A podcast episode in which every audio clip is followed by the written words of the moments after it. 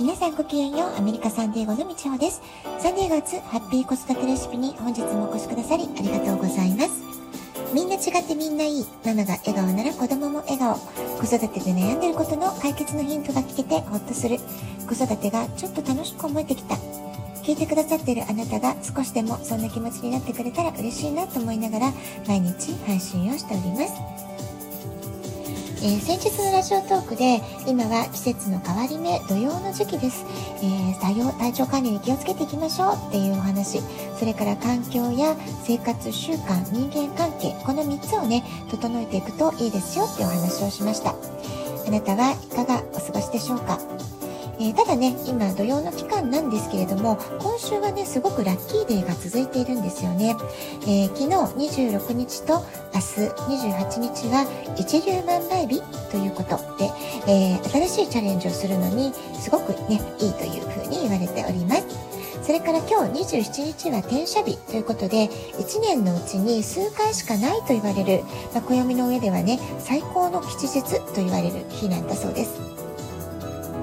で私は、まこのね週を狙ってってわけじゃなくてたまたまだったんですけれども、えー、昨日ね家探しで、えー、数件の物件を見て回る見学をして回るってことをやってきました。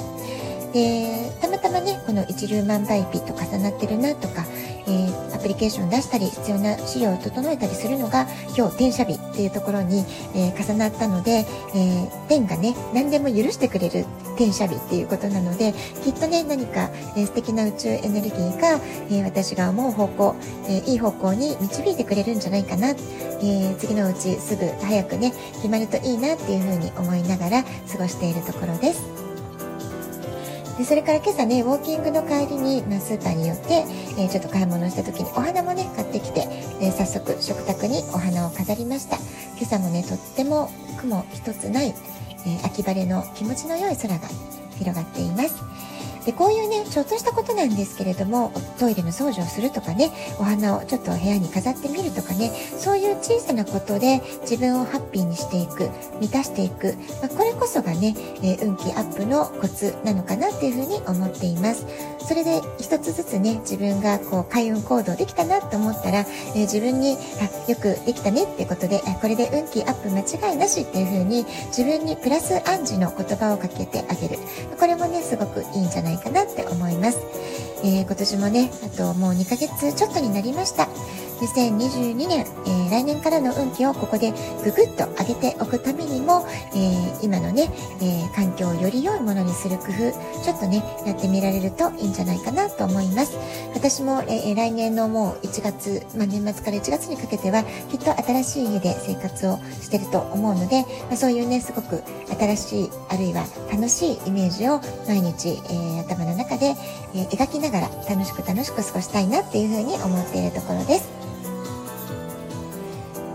で昨日はね、えー、時代を超えて語り継がれる素敵な言葉の一つの例として宮沢賢治の「雨にも負けず」をご紹介しました。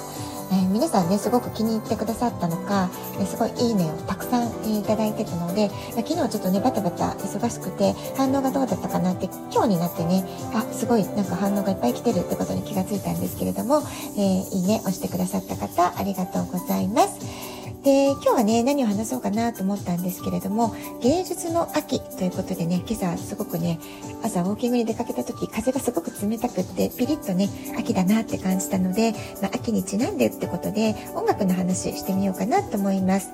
でこれもね、まあ、たまたま先週ね、えー、ビッグニュース飛び込んできましたよね、えー、世界最大ピアノコンクールの一つ若手のピアニストの登竜門としても大変有名なショパン国際ピアノコンクールでなんと日本人人の若い、若きピアニストお二人、2位と4位に入賞という本当にね、快挙、えー、素晴らしいビッグニュースが飛び込んできました。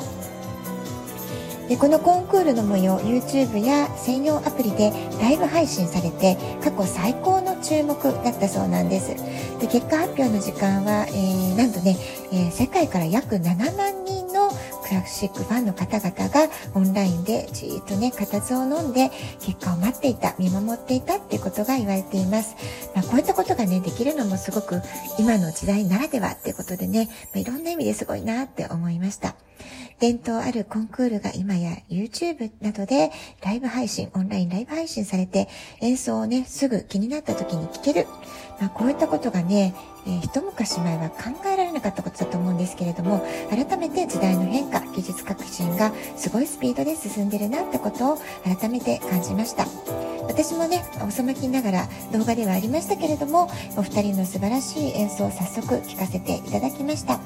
演奏はもちろんなんですけれども、えー、もちろん素晴らしかったんですけどもね、えー、それと同時に私がすごくね、えー、この方すごいなと思ったのは、え反田恭平さんのね、え受賞後のインタビューを拝見することができたんですけれども、彼のね、インタビューの中で、えまあ、どんな風に優勝を最初から狙って戦略を練りに練って、えその準備をきちんと一つ一つ入念に進めてきた。まるでねこうビジネスを軌道に乗せる時に準備されるかのようなそういう何て言うんですかね戦略家であるというねそういうお話がすごくね印象に残りました。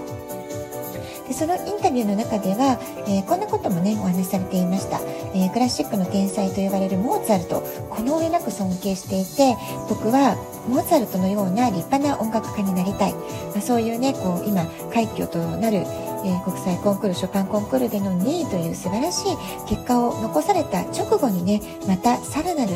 大きな目標を掲げて、えー、希望に満ち溢れた表情で熱く夢を語っておられる様子本当に素晴らしいなっていうふうに思いました。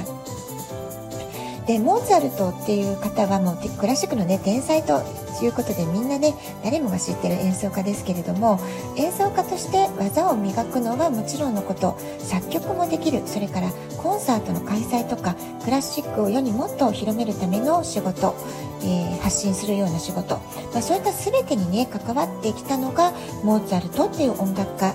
なんだそうなんですよね。で、まあ、そのマルチなタレント性を持っている音楽家、まあ、そのような音楽家になりたいというのが、えー、今回2位に入賞された、え、反田恭平さんの次なる目標次なる大きな夢ということだったわけなんですよね。それから、えー、ショパンコンクールへの世界各国からチャレンジしているピアニストたちの背景にも触れられておられました本拠地のポーランドはもちろん世界の多くの国で国を挙げて若手の音楽家の育成をしているのに日本はその点環境が教育環境がとても遅れているということを感じる、まあ、そういうお話もされていました。だからこそ僕は、えー、モーツァルトのような立派な音楽家になるとともに将来的には世界で通用する演奏家を育てるための環境づくり教育の場学校を作りたいんだ、まあ、そういったこともね熱くお話しされていらっしゃいました。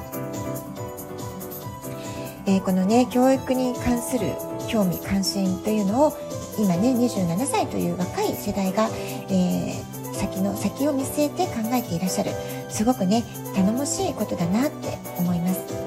それからこんな風にテクノロジーがどんどん発展して、えー、AI やロボットが活躍していく世の中にどんどん突き進んでいくわけなんですけれども一方でね最後に残っていくっていうのはこの教育の部分人間力が問われる仕事なんじゃないかなって私自身も感じていたのでよりねこの反田恭平さんがお話しされている教育の場が大事なんだっていうことがすごく共感させていただきました。えー、個性に合わせたり就職度に合わせたり、まあ、その子に合ったオーダーメイドの教育っていうのが、まあ、どんな世界でも例えばアスリートの世界であっても音楽家の世界であってもアカデミックな世界であってもね本当によりその子の、えー、最大の可能性を引き出すにはどうすればいいかそういうオーダーメイドの教育ますます求められてくると思います。